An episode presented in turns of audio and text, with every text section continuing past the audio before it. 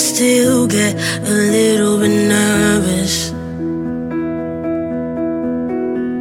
Fighting my anxiety constantly, I try to control it. Even Hello, everybody. Welcome aboard American English Express. I'm your host Oliver. 各位好，欢迎搭乘美语早班车。 今天呢，跟大家来去分享在英语的语言当中一个特别精彩的单词，那就是 keep，k e e p。it, cause I can't express so 之前呢，其实跟大家来去讲述过这个词汇。那今天我我也会把它其他的一些短语的表现呢，跟大家拿出来，一起呢来学习一下，让大家对这个单词的使用呢变得更加的灵活，让他觉得它是非常实用的一个词汇。首先呢，说到 keep 这个单词呢，我相信很多人都觉得它应该表示为保持什么什么一种状态的意思。Well，没错，可是 keep 有很多 idioms，and those idioms are very often used. So today I'd like to share with you about idioms relating to the word keep. So talking about the idioms, the very first one is keep it real. Alright，我们来分享一下 keep 相关的这些短语。第一个呢，就是 keep it real。我们知道 real 表示为真实的，对不对？So keep it real，什么叫让它保持真实的状态？其实就是想告诉别人，哎，保持现实，现实一点吧。Keep it real。Keep it real 有点相当于说 be realistic。You've got to be realistic. You have to keep it real. Alright. 有些时候我们可能呢会 daydreaming，就是做白日梦。那这个时候呢，you've got to keep it real。但我也记得以前啊、跟大家分享过，就是说面对现实的一个说法叫 face the music，面对音乐。所以各位记住，其实面对音乐呢，就是面对现实。So keep it real。另外一个 keep 比较搭配的一个短语呢，就是 keep someone's company。Keep someone's company 就是陪伴在某人身边。我们知道 company 这个词，c o m p a n y，除了表示公司之外呢，还有陪伴的意思。So keep someone's company, like American English Express keeps your company on a daily basis。我们呢可以说是每天呢都陪伴在我们的听友的身边。所以各位记住，keep someone's company。I'm gonna give you one example right here。譬如说，没有人喜欢和经常很沮丧的人来往，对不对？So no one wants to keep company with someone who always look upset, right? So no one wants to keep company with someone who always looks upset. So remember, keep someone's company 就是陪在某人的身边。 我们在跟别人呢道别的时候呢，经常会说的一句话就是 keep in touch，保持联系，right？So keep in touch，keep in touch 是常用的一个短语，那我们也可以把它理解为 stay in touch，也可以 stay in touch，keep in touch。但在英文当中还有一个短语叫 keep me posted，而 you you have to keep me posted，而 keep someone posted is similar to say keep someone updated，right？Post P O S T。Keep someone posted 这个地方呢，加上 ed 的形式，其实就表示为呢，随时去通知某人，right？If there's any latest news, just make sure to keep me posted, or means keep me updated, right? 也有什么新的状况呢？一定要及时通知到我这。所以 keep someone posted or keep someone updated。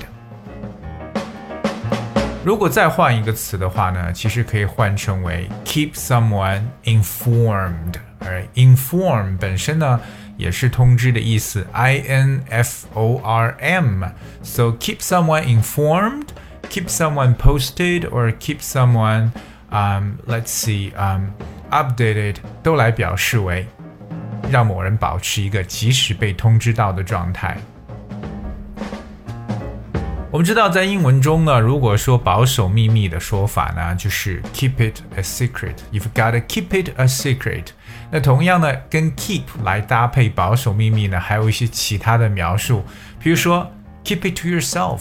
哎，remember keep it to yourself。那么 keep it to yourself 就是说你自己知道就好了，那也就表示说这个事情不要告诉别人。So keep it to yourself. That means like you have to keep it a secret. 如果我们说的更加直白一点，可以讲啊、uh,，keep your mouth shut，right？就是把嘴闭上，keep your mouth shut。说到这里，在英文中有一个很形象的一个描述，就是说到这个保守秘密呢，叫 keep it as silent as grave。keep it as silent as grave，听起来有点 毛骨悚然的感觉，但其实事实真是这样子。就如果你想保守一个秘密，就守口如瓶的话，就是把它保持的呢像坟墓一样的安静。Keep it as silent as grave。我们知道 grave G R A V E 呢就是坟墓的意思，so keep it as silent as grave。That means keeping a secret。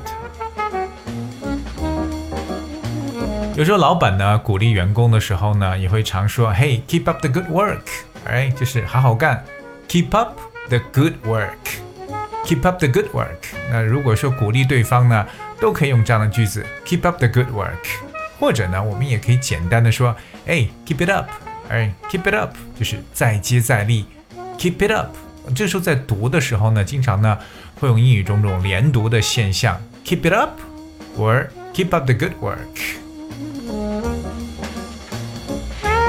那如果说有些人要是灰心的时候呢，你要告诉别人不要灰心，打起精神来，对不对？这个时候也可以借用到 keep，我们常说的一个短语叫 keep your chin up，keep your chin up，chin c h i n chin chin 的意思呢就是下巴，哎，就是把下巴这个让让下巴抬起来，keep your chin up，意思呢就是要打起精神，哎，keep your chin up。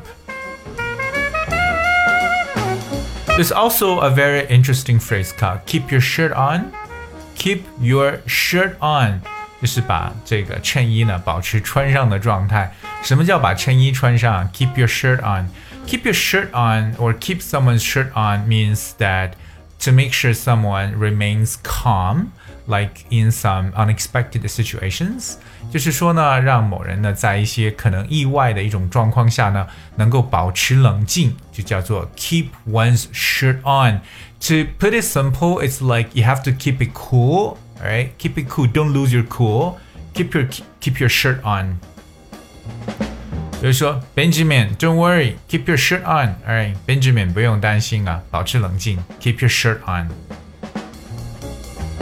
有时候我们也常说，哎，我们要顺其自然，对不对？保持自然状态，just keep it casual or keep it natural。那有些时候呢，很多人可能对待一些关系的时候呢，就觉得说，哎，顺其自然就行了。And that is keep it casual or keep it natural. I think keep it casual is more often used. 什么叫 casual？C A S U A L casual 就表示为很悠闲的一层意思，keep it casual 有点顺其自然。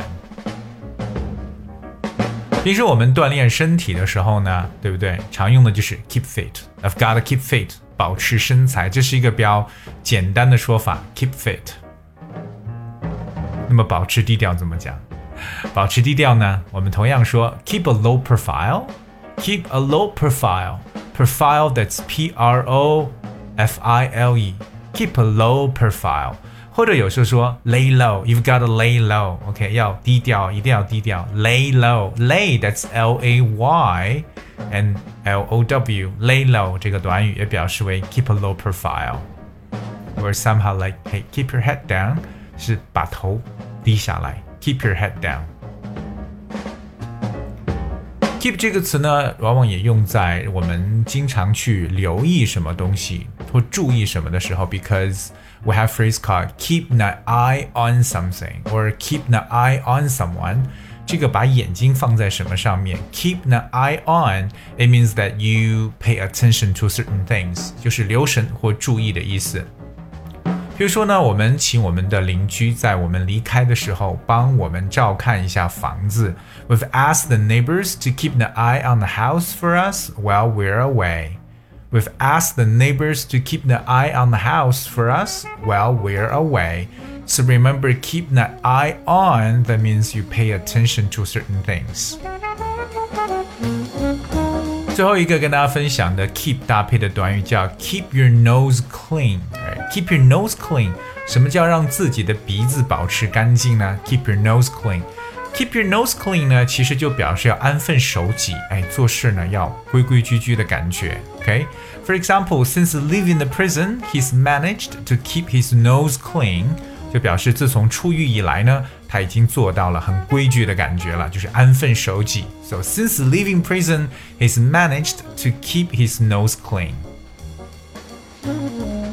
Alright, so today we basically covered the word keep Most importantly, we talk about its related idioms, idioms that are often used，常常跟 keep 去搭配的一些我们可以使用的一些短语。那么短语在英语的这个整体的表达当中呢，可以说起着非常重要的一个作用，让我们的表达更加的传神，更加的生动。所以呢，我也是鼓励各位呢，多多去记一些 idioms，特别是 verb idioms 和动词相关的一些短语。Alright, guess as we have for today's show，今天节目呢就到这里，最后送上一首歌曲《We Belong》。Thank you very much for tuning in. I'll see you tomorrow.